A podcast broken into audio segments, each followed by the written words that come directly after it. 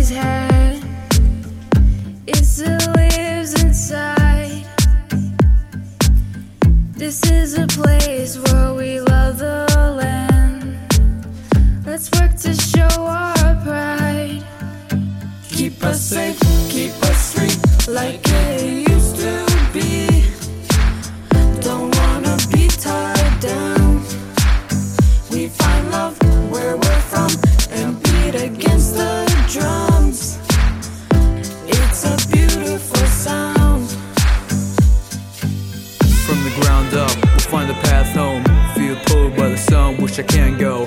We learn from the past, now we can grow. We're promised a chance that the plans show. Go big, go far, there I know limits. I wanna see change, so my soul lives it. They cut down the trees while we blow kisses. Defend our home while they dismiss us.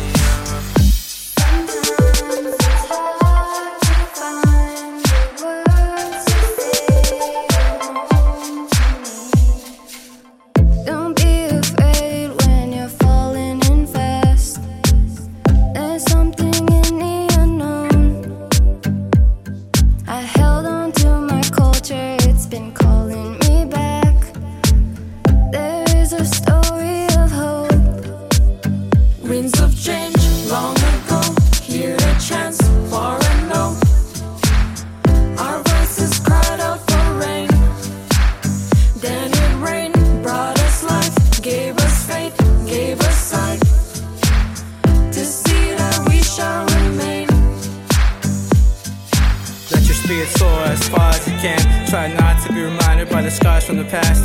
Rise from the ruins, keep protecting the land. Don't take it for granted, can't neglect what we have. Stand together as a nation, express what we feel. True conversation, address what is real. Connected to the land, we are one with each other. This is our home to discover.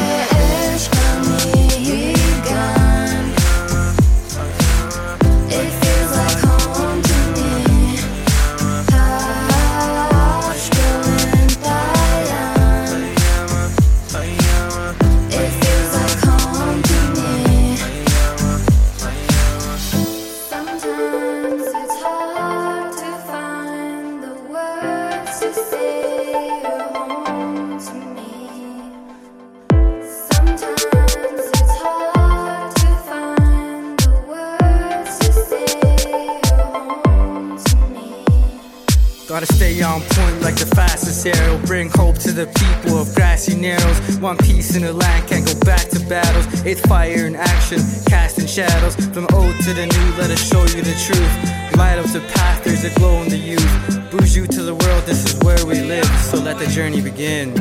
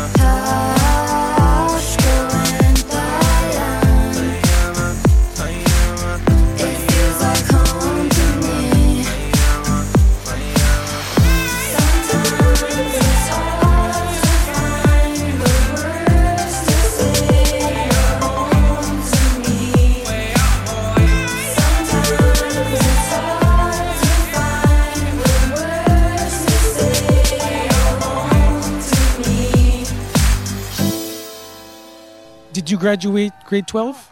No. And you know what? A lot of natives down here didn't. All because of failed education in our system. So, what do you think should be done?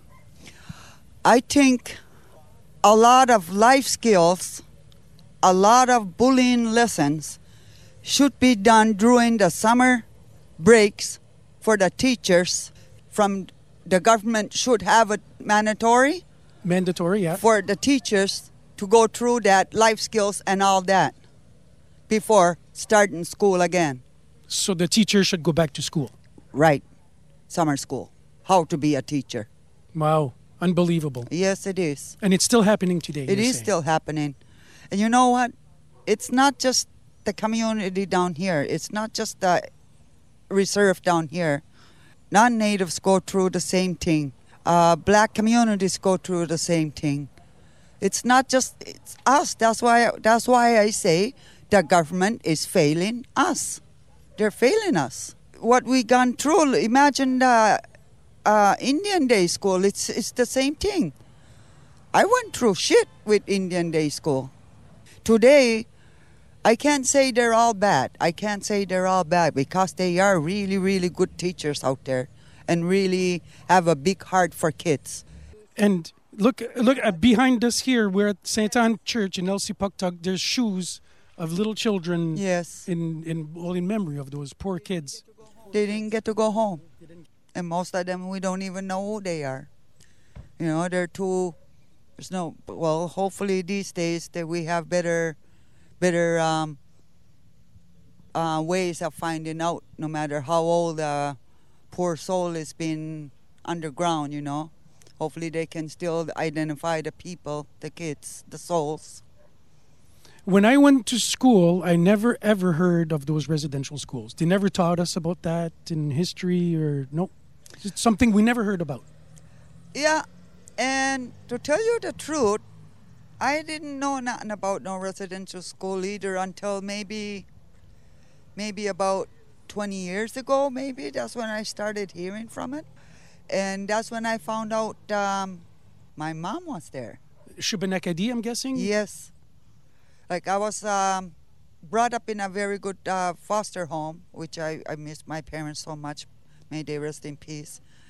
So I did not know anything about my mother, but maybe like like I said, maybe about 20 years ago, that's what I found out that she was at the residential school. Terrible to learn that. Yeah, it is. Uh, you know, you're an adult and you just find that out about your mother. yeah, it is. It's very That sad. you, you live longer than your mother. Oh, yes, she died very young. She died when she was 32 years old. Residential school killed her. She became an alcoholic and didn't care for anything after that. Once you get in that groove, it's hard to get out. Yeah, and I still say residential school killed her. Pulisken chwabanihinto Gnama sit lai jadim Del bedausen Eskamademusen egnigen min jasen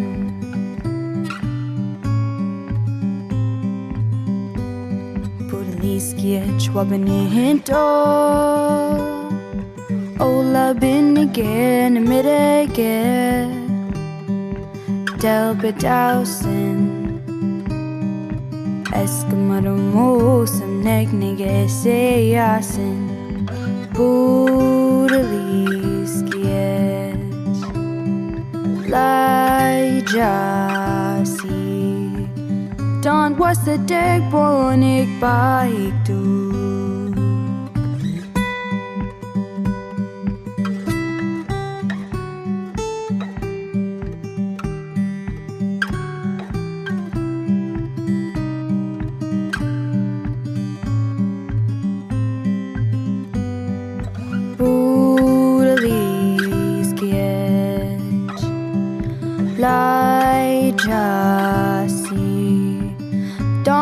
Don was the deg bonik baik du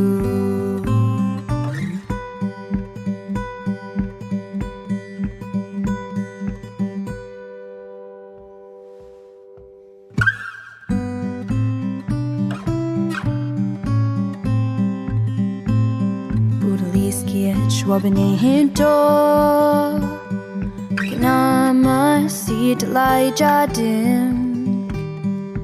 Gnama sit lai jadim Del bedausen Eskamademusem negnige min jasen Eskamademusem negnige min jasen Eskamademusem negnige min jasen